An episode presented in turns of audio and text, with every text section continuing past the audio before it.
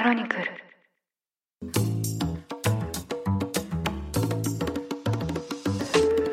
おはようございます。2023年8月27日日曜日、ニューストネクトパーソナリティの野村隆文です。この番組では平日毎朝5分間で世界のメガトレンドがかかるニュースを解説しています。日頃からお聞きいただきまして誠にありがとうございます。さて今日は日曜版として1週間に配信されたニュースを振り返っていきたいと思います。休日のともにリラックスした気持ちでお聞きいただければ嬉しいです。それでは早速お呼びします。経営競争基盤共同経営者の塩野誠さんです。今週もよろしくお願いします。はい、塩野です。今週もよろしくお願いいたします。はい。はい。この収録時点で昨日の出来事なんですけど、久々に塩野さんにあのリアルでお目にかかりました。そうですね、リアルにお会いして、はい。はい東京駅の上で、そうなんですよ。はい塩野さんのお勤めの経営競争基盤のオフィスにお邪魔しまして、はい。で、お目にかかったんですけど、まあ何しに行ったかというと、動画を撮らせていただくために伺ったんですよね。声の世界にいる我々がね、はい。そうなんですよ。欲を出してね、欲を出してね。してねはい。ええ絵が欲しいよ、みたいな。そうですね。はい。私のツイッター X でもちらっと投稿したんですけど、はいビデオポッドキャストを収録してみようかなと思いまして、はい。で、その初回のゲストは、まあ、やはり塩野さんにお越しいただきたいなと思いまして、ちょっとお時間をいただいたというところですね。ビデオポッドキャストって言うんですね。なるほど。そうなんですよ。は。はいい結構最近、日本だとまだそんなに普及してないんですけど、ポッドキャストを主戦場にする方々が、マイクを前に、ヘッドホンとかして、動画を撮ってるっていうのが割とアメリカとかイギリスでは主流になっていて、はい。で、それをですね、日本でもやっていこうかなと。なるほど。やっぱり、どんどんこう、キングの名を欲しいままにしてきますね、これね。いやい野村やいやさんが。そんなことポないですよッドキャ。ストキングから、もうね、動画に関してはもうレベル1なので、もういろんな検索をしたり、あとまあいろんな先達にお話を伺って、まあこういう機材揃えるといいですよっていうようなアドバイスをいただいて、はい今回やりましたね。昨日野村さんがおっしゃったのが面白かったのが、ポッドキャストだったら目をつぶっててもセッティングできるのに動画はとか言ってちょっと言って、なかなかね、こう、あたふたされてたのが新鮮でしたね。そうですね。はいもう、ポッドキャストの収録って、はい雑談して場をつなぎながら、はいそのマイクとか、ええケーブルとかを見ずに、もうセッティングできるんですよね。すごいですね。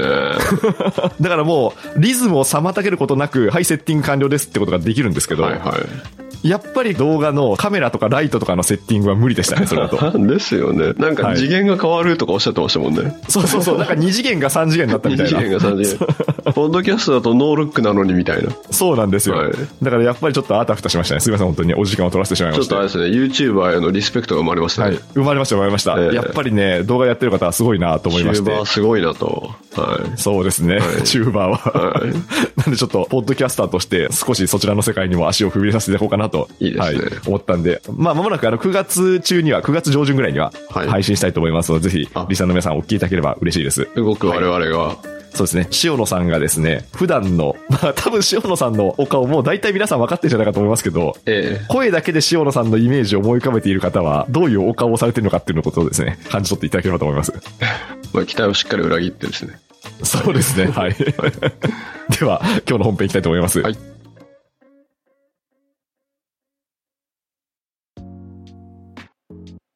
それでは1週間のニュースを振り返っていきたいと思います。まず月曜日です。月曜日に取れたのが日米韓首脳会談です。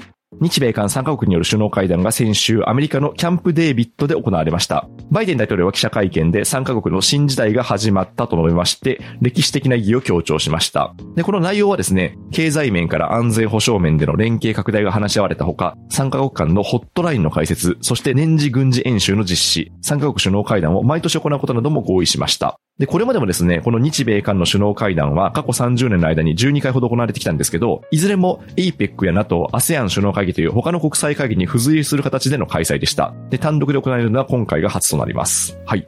ということで、歴史的意義が強調されているこの日米韓首脳会談なんですけど、これについてはどうご覧になってますでしょうか？この大統領の山荘、キャンプデイビッドに行かれて、はい。キャンプデイビッドのデイビッドっていう看板みたいのがあって、はいはい。そのロゴが可愛いなとか思ったんですけども、あ、そうなんですか。大統領こんなとこいいんだ、みたいなですね。へえ。まあでもよく使われますよね、キャンプデイビッド。そうですね。はい。歴史的にこの場を割とね、シンボルとして使われてまして。で、はいここって今回本当にあれですね、米国のメディアなんか見てても、ちゃんと実質、中身がある会議だったみたいな、中身がある話だったみたいな表現が結構されていて、だからうん、米国としては、日本と韓国が、まあ、いつも結構日本と韓国は仲は悪いんだよみたいな表現されるんですよね、米国で。はい、はい。なんですけども、まあ、日韓が近寄った今だみたいな感じで、ちょっと距離を詰めたかなっていうのと、あと、面白いのが、この外交の場で、二国間で国と国がやるときって、まあ、バイって呼ぶんですけども、はいで、多国間で、まあ、マルチって呼んで、で、ええ三カ国間ですと、まあ、今回トリラテラルっていう話で、うん。三カ国だといいことがあって、はい。一国と一国だと、あれ約束したよねって言って、政権が変わっちゃうと、何の話でしたっけとかってあるじゃないですか。はい。まあ結構日韓関係はそれがありますよね。ですよね。で、それでちょっはいと困ってきた面がありますよね。あの現実的日韓関係って。だから、ええ政治次第って言われても、いや、そんなになんか外交に連続性がないって何なのみたいな話があったと思うんですけれども、はい。そこにもう一カ国入ってると、牽制になるじゃないですか。はいはいはい。確かに。あの時言いましたよねみたいな。聞いてましたよねみたいな。っはいはいはい。ていう良さはあるんですよね。確かに。あ、それはおっしゃる通りですね。3カ国いると、まあ1カ国が変わっても残りの2カ国は継続している場合が多いので、ええまあそうすると、いやいや、そういう話でしたよね、前回っていうふうに、まあこれ2対1で言えるってことですね。そうですね。なので、まさにだから大統領とか首相とか、はい。国のトップが変わってしまった時とかに、まあそれって現れると思うんですけども、うん。あの人あんなこと言ってるけど、この前こう言ってたじゃんって聞いたよねみたいな話がはいはいはいできるっていうのが3カ国ということで、で、え今回やっぱり日本、韓国、米国の、まあ、新たなパートナーシップっていうのをすごく打ち出していて、はい。で、特にそれはですね、まあ、ある種の外的環境が変わって、まあ、一言で言うとだから、まあ、中国と北朝鮮がはい恐ろしすぎて、ちょっとまとまろうぜっていう時の運がありましたよね。ええそうですね。確かに、まあその台湾有事にしてもかなりその取り出されてますし、はい。まあその中でよりこう連携をしていこうってことなんですかね。そうですね。まあ、それに対して、まあ、すぐにあの、中国は、まあ、批判的コメントを出していて、まあ、それが、はいまあ、いつもの中国の国営の新華社が、中国脅威論というデマを拡散させているって言っていて、はいはいはい。えーデマかわかんないけど、脅威だと思ってるんでまとまりました、みたいな感じがありますよね。うーん、はいそうですね。いやいや、でもなんかその3カ国の意義っていうのは確かに塩野さんがご指摘される通り、今回その外交の継続性っていうのも一つのテーマになったと思うんですけど、はい。まあそれっていうのはやっぱりこう2カ国よりも3カ国の方がよりやりやすいってことなんですかね。そうですね。で、この3カ国で、またキャンプデイビッドでこの話をするというのが、多分、かなりギリのタイミングというか、はい。この窓が閉まっちゃったらちょっときついなっていうのが、結局アメリカも大統領選挙あるじゃないですか。そうですね。はい。来年ですね。で、韓国もありますし、はい。日本も自民党どうなるのかなっていうところと、ええあと今度おそらく中国シジンピン氏の訪米みたいな話が出てますよね。はいはいはい。だとするとやっぱり日韓米は、ここら辺でこう一発まとまるというか、話しておかないと、まあそういう各国国内の政治日程が詰め詰めなので、はい。それをやらい。ないといけないかなっていうところで、じゃないと、多分、日本、韓国にエンドースメントというか、米国がちゃんと協力するっていうのを、まあ見せ続けないとすぐ弱まっちゃうんですよね。うーん、そうですね。はい。確かに。それ考えると、もう政権がもしまあどこかの国で変わったら、まあそれは多分一から調整し直しになるので、はいまあこのタイミングしかないってことだったんでしょうね。そうですね。ここで一旦まとまりを見せたというところですかね。えーわかりました。はい。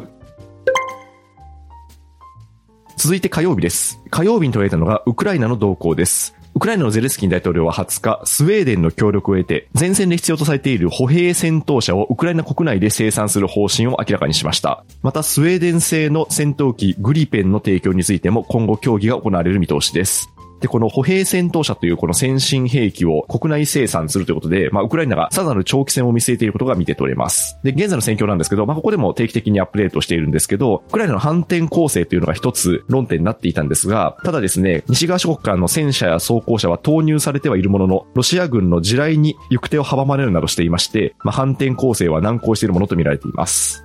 はい。ということで、このウクライナの国内でですね、先端兵器の製造ということなんですけど、はい。これについてはどうご覧になってますでしょうか？うん、まずはすぐにいろいろするのは難しいだろうなというのと、ちょっと全体の環境ですと、スウェーデン、フィンランドが NATO 加盟する、加盟しない、まあ加盟しますっていうのがあったというのと、あとあの、はい。スウェーデン、フィンランド、そしてバルト三国、エストニア、ラトビア、リトアニアと、こういうまああの、ロシアのすぐ横にいる人たちの考え方として、やっぱり当事者意識がすごくあるんですよね。ええこのウクライナとロシアの戦闘というものは、自分たちが次なんだとか、自分たちは今代理して戦ってくれるんだっていうのがあって、それがやっぱりスウェーデン国内の世論としてありますと。なので、一旦今年の2月にもスウェーデンってレオパルト2っていう戦車を提供していて、で、はいこの時のレオパルト2は、実はスウェーデンバージョンで、ストリビデン122っていうスウェーデンバージョンのレオパルト2を上げたりしてるんですよね。うん。で、今度その文脈で戦闘車を、歩兵戦闘車ですね。歩兵戦闘車を供給するっていうところなんですけども、今、これ、ちゃんと報道を見ると、まあ、ウクライナ国内で生産してもいいよというのを、まあ、合意しただけなので、はいはい。じゃあ今すぐこう、作り始められるかっていうことはないので、うん。こういう合意を、まあ、特に意向表明に署名したという段階ですね。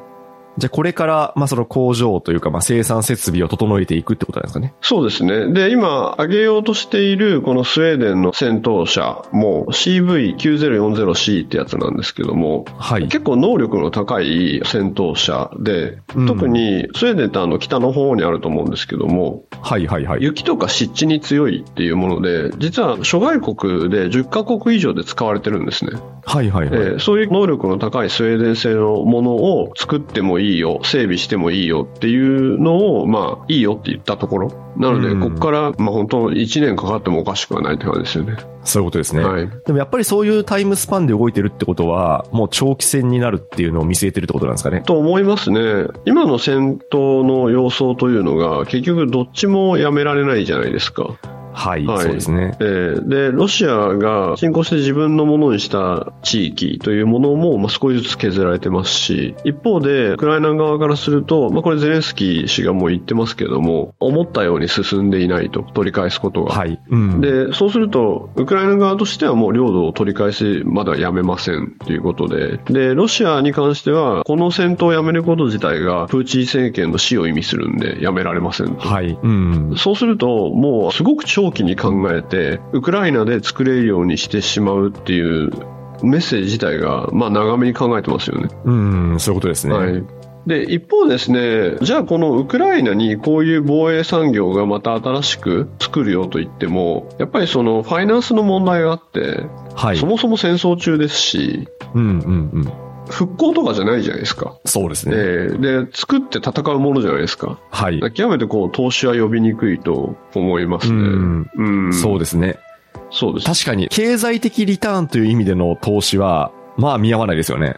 そうなんですよ。だから戦争を始めて、弾やはら戦車やらを国内で作らないと戦争、まあ、継戦戦争が続けられないっていううん。話になってて、いやなんか、ね、もともと長くなると思いましたけども、ここまでかっていうのと、あとこのニュースを聞いた後で、最近話題のニュースを聞いちゃったんですよね。はい、はい。それは NHK が調べた Z 世代、すなわちあの13歳から29歳の男女の方に、もし日本が戦争に巻き込まれたらって聞いたっていうのって、うん。ご覧になりました、いや、見てないです。どういう結果だったんですか？一はい番パーセンテージが高いのが、戦闘に参加せずに戦争反対の声を上げるって。ほう、ほう、そうですか。はい。何パーセントぐらいだと思います？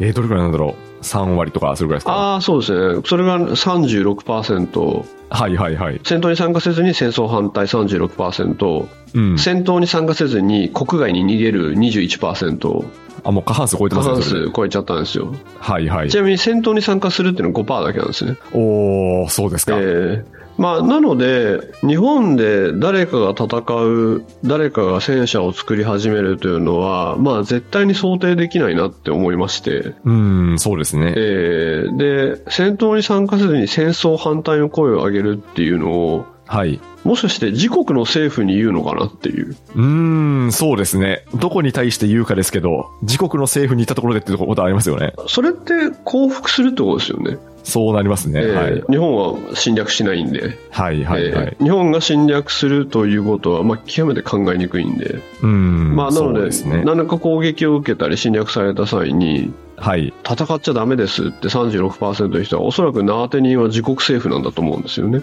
うん、うん。うん。まあそうすると、塩野さんもかねがね指摘されてますけど、その降伏した国がまあどういう風になっていくのかっていうことを、まあ理解しなきゃいけないですよね。そうですね。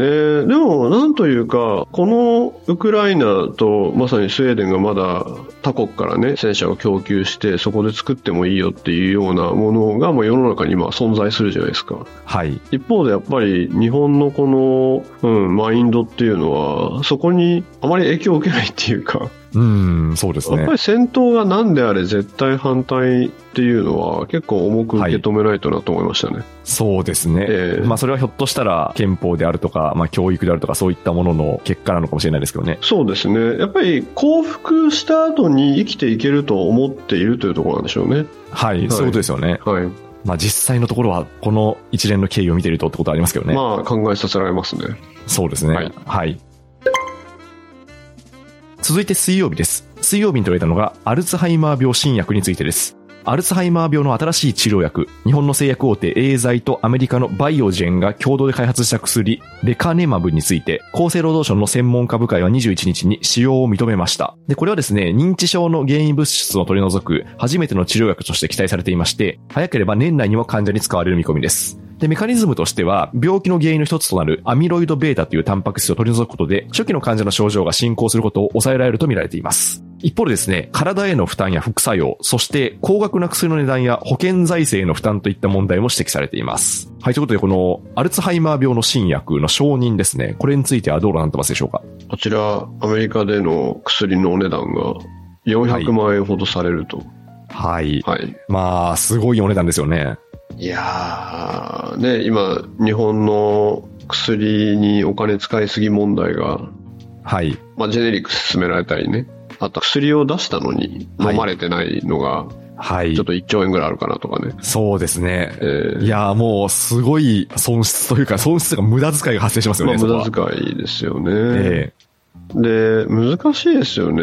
どう思います？これ、アルツハイマー病の進行を緩やかにする、はい、緩やかにするという大きな一歩じゃないですか。はい。でもお高いですね。って言って、うんえー、でもまあ、国が払ってくれるんだったら、それは使いますよっていう世界においてどう思います？いや、そうなんですよ。これね、本当に難しい問題ですし、私の中でもまだ答えが出てないんですけど、はい、まあ、まず現役世代としては、はい、この医療費の増加は結構やばいと思うんですよね。もう、そろそろ限界かなっていう、えー、もうそろそろ限界かなって感じしますよね。もうあの、社会保険料がどんだけ上がってるんですかってやっぱり話になってて。はい、そうですね。はい。はい、で、まあ、この先その高齢者の比率っていうのは上がり続けていくんで、えー、もうそろそろ限界だなっていう感じはしてるんですよね。まあ、本当に単純化しても、まさに現役世代というか、はい、今働いてる人が払ったお金でお薬を使うという、はい、まあ構造にはあるので。そうなんですよね。はい。だからもうそれは本当に限界で、まあ最近よくそういう議論がネット上でも上がっていると思うんですけど、えーまあ、ひょっとしたら、その高齢な方の負担率を上げていくとかですね、いろんな多分制度の変更っていうのはこの先起きてくるんだろうなっていうのは思うんですよね。この高い高度医療の価格が高すぎる話って、はい、もちろんおっしゃる制度の変更とかあろうと思うんですけども、はい、すぐにこの議論って、じゃあ自分がなったらどうするんだっていうのと、そうなんですよ。そうなんですよ、自分の親には使わないのか、お前は。議論って来るじゃないですか。はいきますね。どうしたいんですかね、はい、いや、そうなんですよね。だからこれ本当にマクロとミクロっていうのがあまりにもこう、なんだろう、全体最適と個別最適がバッティングする話じゃないですか。そうですね。はい。だからすごい難しいなと思いますけど、どうなんだろうな。なんか、今の日本の制度においては、この高額医療費制度っていうのがあるんで、えー、多分すごい高いお薬を、まあ、保険適用で使うとすると、はい、一定額で患者の負担っていうのは、その頭打ちになって、はい、で、それを超えた分っていうのは、まあ、保険から払われるってことですもんね。そうですね。うん。で、じゃあそれをもう徐々にこう取っ払っていきましょうと。だからもうお金払える人は使ってください。じゃそうじゃない人は使えませんよっていうふうにすると、まあおそらく、まあこう非常にこう医療の世界に資本主義が導入されるというか、えー、あの、まあお金によって助かる人助からない人っていうのがかなり明確に区別されるなっていう世界になりますよね。まあそれはいつもの議論で、はい、じゃあ命に値段をつけるのかっていう、はい。問いがすぐされると思うんですよね。ただ、ええ、実際問題は命の手前のところにはたくさん値段がつけられているのがはい、私たちの生きてる社会じゃないですか。そうですね。はい、で、もっともっと命の値段を深掘った場合、はい、次の問いは、今、子供たちに使うべきなんじゃないですか、ですよね。はい、本当にそうですね。うんまあ、まさにその議論というか、まあ、少子化でも80万人割ったみたいなのがありましたけど、ええまあ、それもいよいよ火がついてる感じですよね。お尻に。そうですね。うん、これ、あれなんですよね。例えば、まあちょっと引きの話ですけども、企業の再生、潰れそうですね、どうしましょうみたいなって時に、よく言われるのが、あれもこれかは絶対無理なんですよ。はいはいはい。絶対あれかこれかなんですよ。うん、どっちか選ばなきゃいけないってことですか？そう。で、結局、まあ変な話、誰かがね、嫌われないと無理なんですよね。はいはいはい。えーなので、嫌われる役割をちゃんと担える人を見つける、またはそれが名乗り出るみたいなのがないと、うんこれね、動かないですね。そうですね。はい。いやー、個人的にはですよ。ええ個人的な見解としては、もう、負担する額を増やしていって、はい負担できる額に応じて、その医療の種類が違うみたいな世界に行かざるを得ないのかなとは思ってますけどね。うーん、なるほどですね。うん、はい。まあ、なんですかね、選挙もあるし、選挙はいで政治に影響も与えることは一応保障されてるんで、はい。私はいろんなことは結構、選んでここに行き着いてるっていう感じはしてますけどね。うん、うんうん。そうですね。選んだ末ですね。はい。だからまあ、今の仕組みを、こうまあ、続けるということをずっと選び続けてるってことですよね。ええそうなんですよね。はい。続いて木曜日です。木曜日に取られたのが福島第一原発の処理水の放出についてです。福島第一原発に溜まるトリチウムなどの放射性物質を含む処理水について、東京電力は政府の方針に基づいて、24日午後1時頃に海への放出を始めました。で、まあ、この前段としまして、政府が22日に関係閣僚会議で、基準を下回る濃度に薄めた上で、24日にも海への放出を開始することを決めました。で、東京電力はですね、それを受けて、トリチウムの濃度が1リットルあたり43から63ベクレルと、国の基準の6万ベクレルクレルを大きく下回りまして、で、放出の基準として自主的に設けた1500ベクレルも下回っていて、想定通り薄められていることが確認できたとしました。で、えーまたですね、モニタリングを行う船を出すなどの気候条件にも問題がないとして、海への放出を始めました。で、まあ、この放出の完了にはですね、30年程度という長期間が見込まれまして、まあ、今後、安全性の確保ですとか、あと風評被害への対策が課題となります。で、まあ、この風評被害なんですが、早速と言っては早速なんですが、中国の税関がですね、24日に日本産の水産物輸入を同日から全面的に停止すると発表しました。この処理水放出に反発した形です。あとですね、気になるのがですね、外務省、在中国日本大使館がホームページで在留邦人に注意喚起をしました。これはですね、放出に反発する中国人とのトラブルを想定しています。はい、ということで、結構俺も大きいニュースですね。処理水の放出が始まりました。これについてはどうご覧になってますでしょうか？これはですね、以前に私が日本近海の中国、韓国の原発が、まあ、古いの含めてすごくたくさんあって、はい。で、そこから出している処理水というものは、日本の、まあ、出しているベクレルを大幅に超えるものですよっていうのをここでお伝えしたと思うんですけども、はい。日本政府って信用ないんだなって思いますね。うーん。なんでかっていうと、前もお伝えしたように、中国、韓国処理水やあの大気への放出をしていて、で、はい。まあ、福島第一原発って、まあ、22兆ベクレル以下で出しますよって今回言っていて、はいはいはい。日本に近い中国の新山原子力発電所ってあるんですけども、はい。140兆以上なんですよね。うーん、なんかもう桁が違いますね。ちょっと桁が違うんですよね。でも、はいなんでか本件は中国が日本をこれで攻撃するって決めちゃってるんですよね。はいはいはい。なので、今私処理水って言ってますけども、中国は一貫して汚染水と言っていて、うーん。で、日本の一部マスメディアが、はい。処理水っていう言葉を使わないで汚染水って使ってるんですよね。うーん。だとすると、自国の政府のワーディングではなくて、はい。他国の政府のワーディングを使用して、うん。で、科学的な説明をした場合において、まずはその周知が足りないとマスコミは言い、はい。次に科学じゃなくて気持ちを組めと言うんですよね。はい。まあなかなか難しいですよね。科学じゃなくて気持ちを組めっていう報道は私も結構見ましたね。うーん。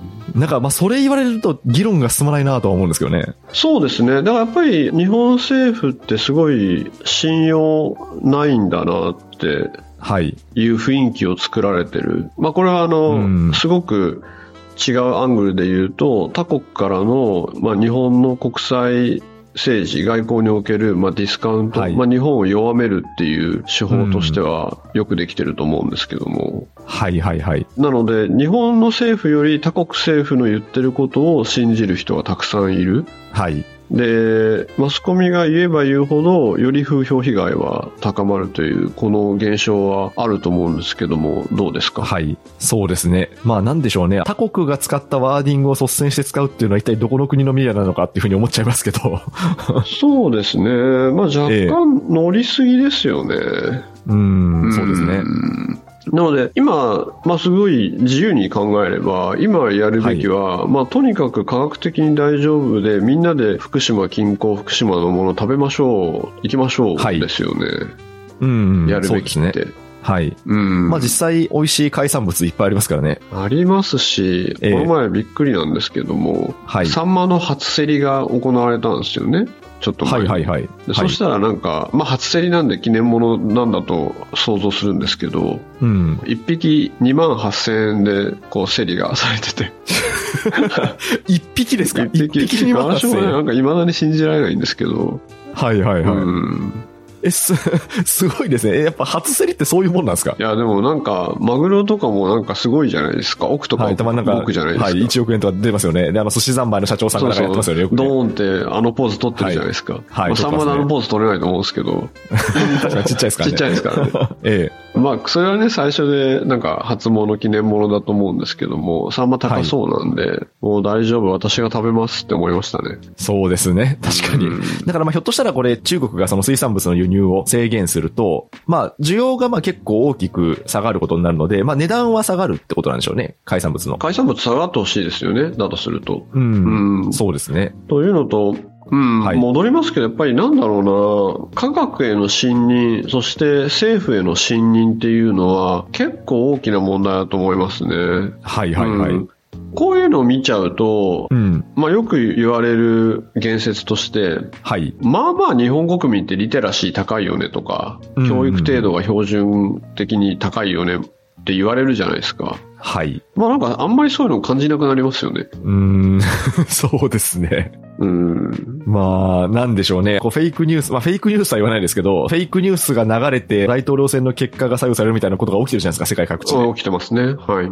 まあなんかあんまり笑えなくなりますよね、その状況が。そうですね。うん。根本にあるのは、はい。まあ、日本がそこそこ1億人以上いて、そこそこ大きいですねと。で、政府、役所、役人みたいのがはい。仲間じゃないんですよね。うーん、なるほど。だから、はい。うちら対あいつらなんですよね。はい。我々を収奪する奴らみたいなそういう感じなんですか？そうですね。だから、我々対あいつらなんですよね。はいはい、はい。だから、我々の中に入ってないんですよね。うーん。でこの感覚は、世界中そうなわけではないです。はいはいはい。はい。もっともっともっとちっちゃい国だったら、はい。政府とか政治家って友達の友達ぐらいだと思ってる人がもっと多かったり。ああ、はい。自分たちで作ってる国なんだって思ってる。まあだから投票率に現れますよね。うんまあ、80%以上投票してたらまあ近そうですよね。まあそうですね。えーなのでそういう意味ではスタンダードはないですけれども、ええこればかりでは世界はないですよね。そうですね。うんまあそうすると日本は比較的その信頼が薄いってこと薄いですね。薄いし、あいつらですよね。そうですね。うんまあこれはどっから来てるんですかね、本当に。いや、これはね、結構興味深いなと思っています。ええはいそうですね。ちょっと詳しい分析をこの後していきたいところですね、はい本当に。続いて金曜日です。金曜日に取れたのが、まあこれですね、結構速報を見た時に私、えって思ったんですけど、ですね。ワグネル創設者のプリコジン氏が死亡と報道されました。ロシア北西部で23日に民間軍事会社ワグネルの創設者、エフガニー・プリコジン氏が搭乗したとみられるプライベートジェットが墜落しまして、乗客乗員計10人全員が死亡したと地元メディアが伝えました。ロシアの航空運輸局によりますと、搭乗者名簿にはプリコジン氏のほか、ワグネル共同創設者で司令官のドミトリー・ウトキン氏、そしてプリコジン氏の親友でアメリカの制裁対象となっているバレリー・チェカロフ氏の名前も含まれているということです。はい。で、えープーチン大統領は24日にですね、プリコジン氏について、家族に哀悼の意を表したいと述べまして、死亡したという認識を示しました。で、現在ですね、墜落現場ではブラックボックスの回収作業が続いているんですけど、まだ遺体の身元の確認には DNA 鑑定が必要ということで、ロシア当局はプリコジン氏の死亡を公式には確認していません。で、まあ、こういう身元確認が続く中でのプーチン氏の発言はですね、今回の墜落を政権側による粛清だという見方を否定しまして、事態の幕引きを図る狙いがあると見られています。はい。いや、まあ、粛清なんだろうなとは思いましたけど、どうですかね？島さんどうご覧になってますでしょうか？これ以前プリコジン氏がはい。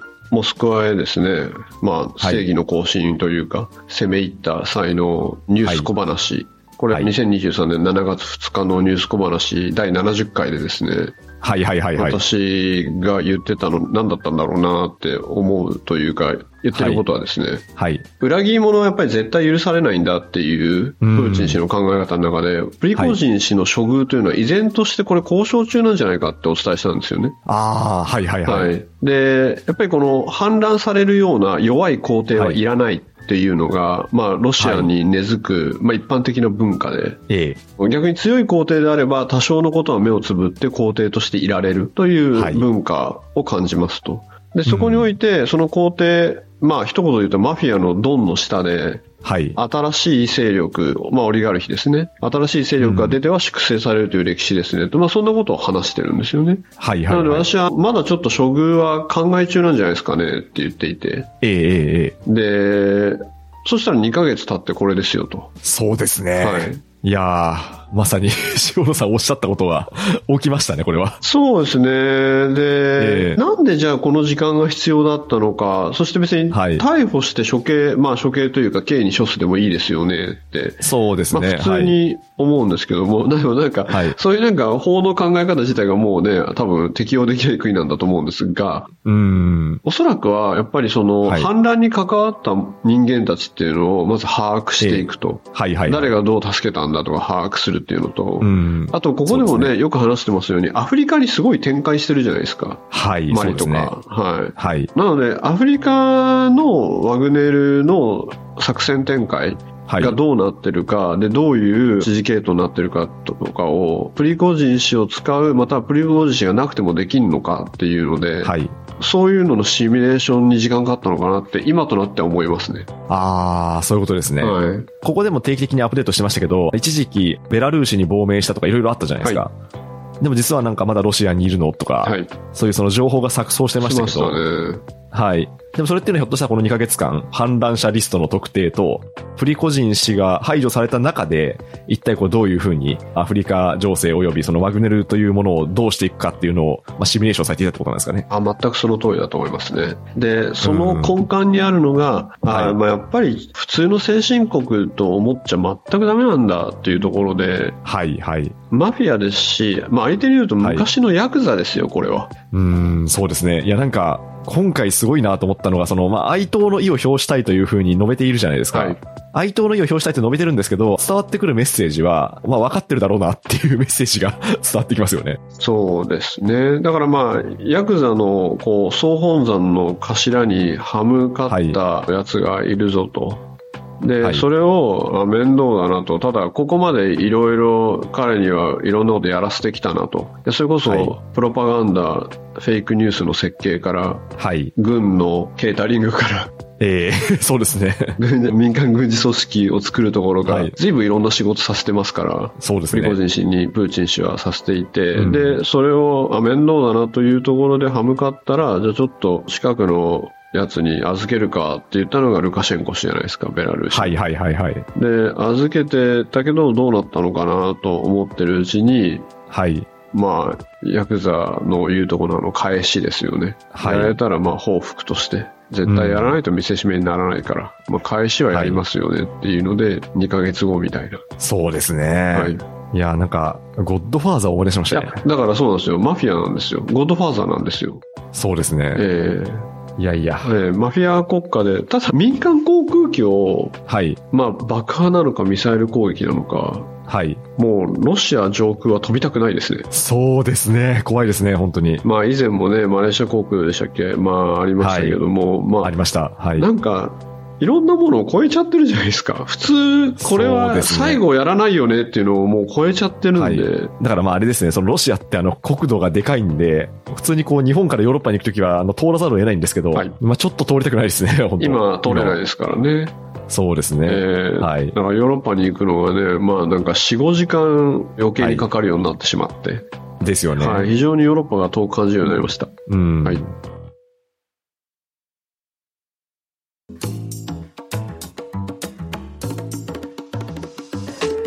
はい、ということで1週間のニュースを振り返ってきました。今週は結構ですね、まあ日米韓首脳会談であるとか、まああとはその処理水の放出、まあそして最後のですね、このプリコジン氏の死亡報道といった、結構ですね、重要なニュースがすごく多かったなというふうに思いましたね。そうですね。はい。はい。では、まあそんな重要な1週間だったんですが、今週の DJ コーナーお願いしてもいいでしょうか？はい。はいって言って。ねはい。えこの DJ コーナーどうなっちゃうのかなっていうね、それも重要なところですけども。何ですか何ですか？はい。今回はですね、はい。いい感じの低音と女性ボーカルっていうの組み合わせではい。3曲。一つ目はですね、はい。今年6月に出たばっかりの曲で、はい。で、多分ね、皆さんまだ聞いてないんじゃないかな。ウォンっていう、WON、ウォンっていうシンガーの人を、はいまあ、ここでも紹介した岡本恵美さんが作曲した曲で、さよならダイバーっていう、ほうほうほうほう。あの、ウォン、WON、ウォンさんの、はいさよならダイバーっていう曲で、で、これまたね、全然まだ情報がなくて、はいはいはい。でもなんかあった情報はですね、はい。このウォンさんは家庭教師トライのテレビ CM にはいなん。か、ハイジ役として歌ってるみたいな。本当みたいな。え、あれなんかその CM 見たことありますけど。あると思うんですよね。え、本当みたあ、いな。そうなんですか？多分、なんかそんな情報がありましたけどね。へえ、そうなんえ、ですね。そうなのみたいな感じがし。なんか今、あの、検索するとイラストの画像が出てきますね。ええモンさんで、これね、すごいいい低音っていうか、まあ、そのボーカルかっこよくて。で、結構キャッチーで、なんかね、今私頭の中でその、さよならダイバーっていうサビがね、流れてますもん。はい。あ、そうなんですね。いいですよ。はい。耳に残りやすいと。耳に残りやすい、はいかはいはい。っこいいボーカルですね。はい。うんまだなかなか出てないんで、ぜひ聴いてじゃああれですね、また、オンさんがブレイクした暁には、あの、ニュースコレクトの、はい、8月27日会を聞いてくださいと。まあそういうことですね。そうですね。どうだろうな。でもまあいい曲ですね。はい。はでもう次はね、もう世界ナンバーワンヒットのはい大先生、テイラー・スウィフト大先生の、はい。テイラー・スウィフト先生の。はい。クルーエル・サマー、残酷な夏っていう題で、ただまあうん歌詞はいろいろ抽象的で、ちょっと何言ってんのかなって感じなんですけども、はいはいはい。これもやっぱりかっこいいですね。そのうん低音とボーカルが。まあでも本当テイラー・スウィフトさんってどれ聞いてもちゃんとテイラー・スウィフトっていうか。はいはい。で、このテイラー・スウィフトが曲作ってる動画っていうか映像とかあるんですけど、はい。なんかもうね iPhone に向かって歌詞付きでアカペラで歌っちゃってるんですよね。へえ、そうなんですか。ね考えついたのどんどん iPhone に入れてるっぽくて。あ、そういうことですか。そうです、そうです。ああ、その曲というかメロディーラインが思い浮かんだら。浮かんだらどんどんどんどん入れてて、はい。で入れたのをスーパープロデューサーっていうかスーパーミュージシャンではい。横に男性の人がいて、うんうん。こんな感じで歌ったのって iPhone 聞かせたり自分でそこで歌ったりすると、いその人がその場でどんどんアレンジしてくれるっていう。うわ、すごいですね。そんな作り方してるんですね。で、だからね、あ、天才いたなみたいな。確かになんか、私はこうあのテキストは書けるんですけど、曲は全く書けないんで。だからなんかね、メロディーラインが浮かんじゃうんでしょうね。うん。だからどういう風に作ってるのかなって気になったんですけど、そうそういう作り方もあるんですね。そうですね。あ、いろんなタイプいますもんね。はい。だから、まあ、ピアノの前とかに座って、どんどんどんどん手を動かしながらっていう人もいれば、そうそうそういうふうにこう何か思いついた時に鼻歌みたいに歌っていって、鼻歌鼻歌。で、それをアレンジしていくみたいな、そういうことですか？そうですね。日本のミュージシャンで何語かもうわからない言葉でずっと歌い続ける人とかいますもんね。あ、そうなんですか。えへえ。え、これ英語？え、日本語？え、何？みたいな、なんか謎の言葉ではいはい。歌ってメロディーラインができて、うんうんはいはいはい。それを今度日本語に直すとかね。ええ 面白いですね。なんとなく適当に歌ってみて、で、まあ、なんかその言葉の響きとかあるじゃないであ、すか。そうですね。はい。ですよね。で、それに似たような日本語をはめ込んではいくめ込んでる。はい。そういう人もいますへえそんな仕事なんですねあとリズムから入る人もいますし、はいはいはい。えーあとただまあ、天才だったりいろんななんか楽器ができちゃうといいと思うんですけども、はい。楽器1個で弾いて作ると自分の癖が出ちゃうから手癖はい。はいはいはい。好きなフレーズばっか弾いちゃう可能性もあるんでうん。なのでもしかしたら全然ゼロのとこから頭に浮かんだメロディーラインをどんどん iPhone に入れちゃうとネタは増えんのかなって勝手に思いますけどね。ああ、面白いですね。えー全然知らない世界だから、なんか、そんな作り方があるんだって思いました。でもあれですね、野村さんおっしゃるように、人ってはい。言語、言葉は、文章はどんどん思い浮かぶんだけどって人もいれば、はいメロディーばっか思い浮かんじゃう人もいれば、あと、うんたまにこう、いろんなものの記憶が完全に画像記憶の人いますし、はいはいはい。いろいろいますよね。確かそうですね。インプットがその視覚優位と聴覚優位がいるのと同じように、ええアウトプットもそうですよね。その人に向いたアウトプットってありますかありますね。はい。うん。ええありがとうございます。じゃあ、テイラー・スウィフトのクルエル・サマーでクレイ様して。はい。はい。で、最後が、はい。これまで低音がすごいかっこよくて、で、息継ぎ、ブレスがかっこいいんですよね。ほうほう。で、このブレスが入ってるから味になってるなっていうか。で、はいアーティストがトワカさんって、銃って書いて明るいでトワカさんって。で、これあって思った人はあれですね、スズメの戸締まりで、はいはいラッ。ドウィンプさんの書いたスズメっていう曲であの、ルルルルルル歌ってた人ですね。あ、そうなんですね。はい。そのトワカさんの曲で、はい。灰かぶりっていう曲があるんですけど。灰かぶりええはいもうシンデレラかと思うんですが、そうですね。シンデレラですよね、灰かぶりってえー。今、ジャンルっていうか、表現で sad girl っていう言葉があって、ビリー・アイリッシュとか、ああいう暗めの女子の曲、んうん sad girl 系とか言うんですけど、へージャンルの一つなんですね。ジャンル、そうですね、まあ、趣の一つはい。なんですけど、ええ。え、これちょっとなんかビリー・アイリッシュとか sad girl っぽいねって、ここでブレスが入るのみたいなんで、ちょっと面白いやつで、うん。低音がね、グイグイなってます。そうなんですね。はい。ハイカブリ。ハイカブリ、トワカさんのハイカブリ。トワカさんのハイカブリですね。はい。ちょっと聞いていただいて。わかりました。はい。ありがとうございます。じゃあ今日はあの低音が素敵な女性ボーカルの曲3曲いただきました。ありがとうございました。ありがとうございます。はい。では、今週はこの辺りで締めくっていきたいと思います。塩野さん、今週もありがとうございました。ありがとうございました。ニュースコネクトお相手は野村貴文でした。番組への感想は、ハッシュタグ、カタカナでニュースコネクトとつけてツイッターに投稿ください。もしこの番組が気に入っていただけましたら、ぜひフォローいただけますと嬉しいです。それでは、良い週末をお過ごしください。